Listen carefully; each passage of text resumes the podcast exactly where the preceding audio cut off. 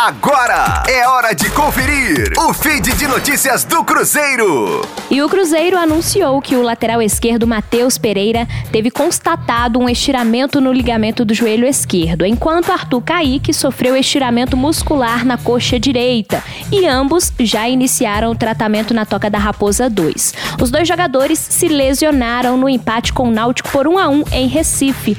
Arthur Caíque saiu ainda no primeiro tempo da partida e Matheus Pereira foi substituído no intervalo. O Cruzeiro não divulgou o tempo de recuperação dos dois jogadores, mas já é certo que eles não participarão da partida contra o Paraná na sexta-feira, às nove e meia da noite, no Mineirão, pela 19 rodada do Campeonato Brasileiro da Série B. Rosane Meirelles com as informações do Cruzeiro na Rádio 5 Estrelas. Fique aí! Daqui a pouco tem mais notícias do Cruzeiro. Aqui, Rádio 5 Estrelas.